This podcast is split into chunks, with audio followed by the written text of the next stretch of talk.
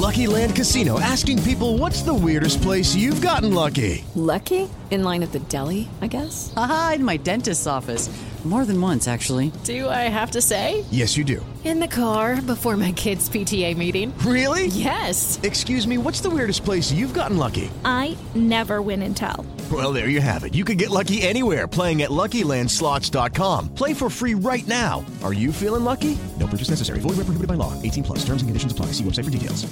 Yo soy Alejandro Villalbazo en el Twitter, arroba Villalbazo13. Es martes 7 de junio, Iñaki Manero. ¿Cómo te va, Iñaki? Ya nos dieron las 7, Alex Villalbazo, Alex Cervantes, amigos de la República Mexicana. Gracias por seguir en Panorama. Y hablando de voluntariados, casi 8 mil despensas ha entregado la Cruz Roja a damnificados por el huracán Ágata. Moni Barrera. Cruz Roja Mexicana entregó un total de 91 toneladas de ayuda humanitaria que han beneficiado a más de 30.372 personas de diversas comunidades en Oaxaca. La institución distribuyó en total 7.593 despensas desde el pasado 30 de mayo y hasta el 5 de junio en comunidades afectadas por el fenómeno meteorológico de Santa María, Tonameca, Miahuatlán, Puerto Ángel, Huatulco y Salina Cruz. Con el apoyo de 160 voluntarios, la ayuda se distribuyó en propia mano de los afectados y a través del puente aéreo con el ejército mexicano, en donde también se apoyó a personas que requerían asistencia en su salud. En 889 Noticias, Mónica Barrera.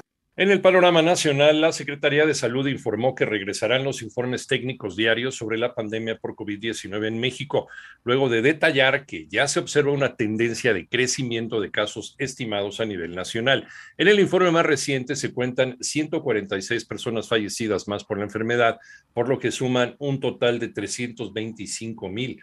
Además, se informa de 18.539 nuevos casos. Esto acumula un total de 5.789.401 contagios totales desde que se reconoce la pandemia en México y son las cifras oficiales del gobierno federal.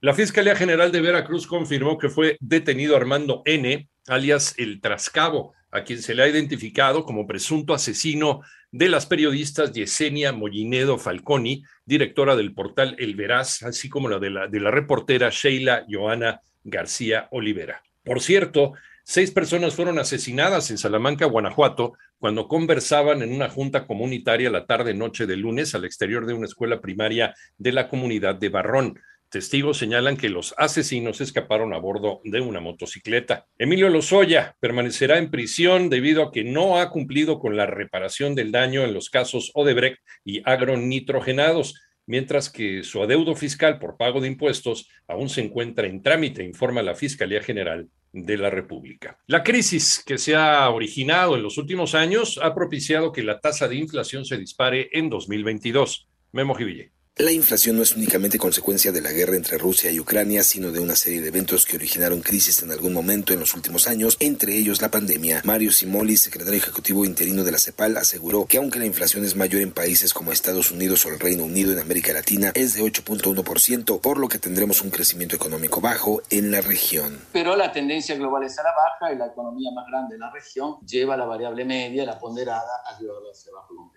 Por lo tanto, en el global vamos hacia ese mundo de una tendencia a la baja, hay una respuesta heterogénea muy grande. Dijo que la tasa de recuperación del empleo es más lenta que la del PIB, por lo que este año la lenta recuperación podría llevarnos a una tasa mayor de desempleo. 88.9 Panorama Informativo Guillermo Jiville.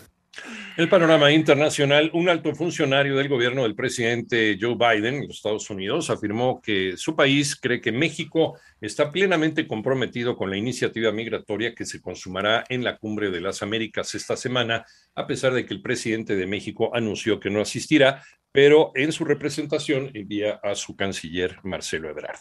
En tanto, en Bolivia, el juicio penal contra la expresidenta Janine Áñez se reanudó mientras la Fiscalía anunció que pedirá 15 años de cárcel para ella por el golpe de Estado en 2019 contra Evo Morales. Rusia lanzó nuevamente bombardeos, hizo blanco contra depósitos de armas en hangares de una empresa de reparación de vagones en las afueras de la capital, Kiev, donde Moscú habría destruido blindados entregados a Ucrania por países de Europa del Este.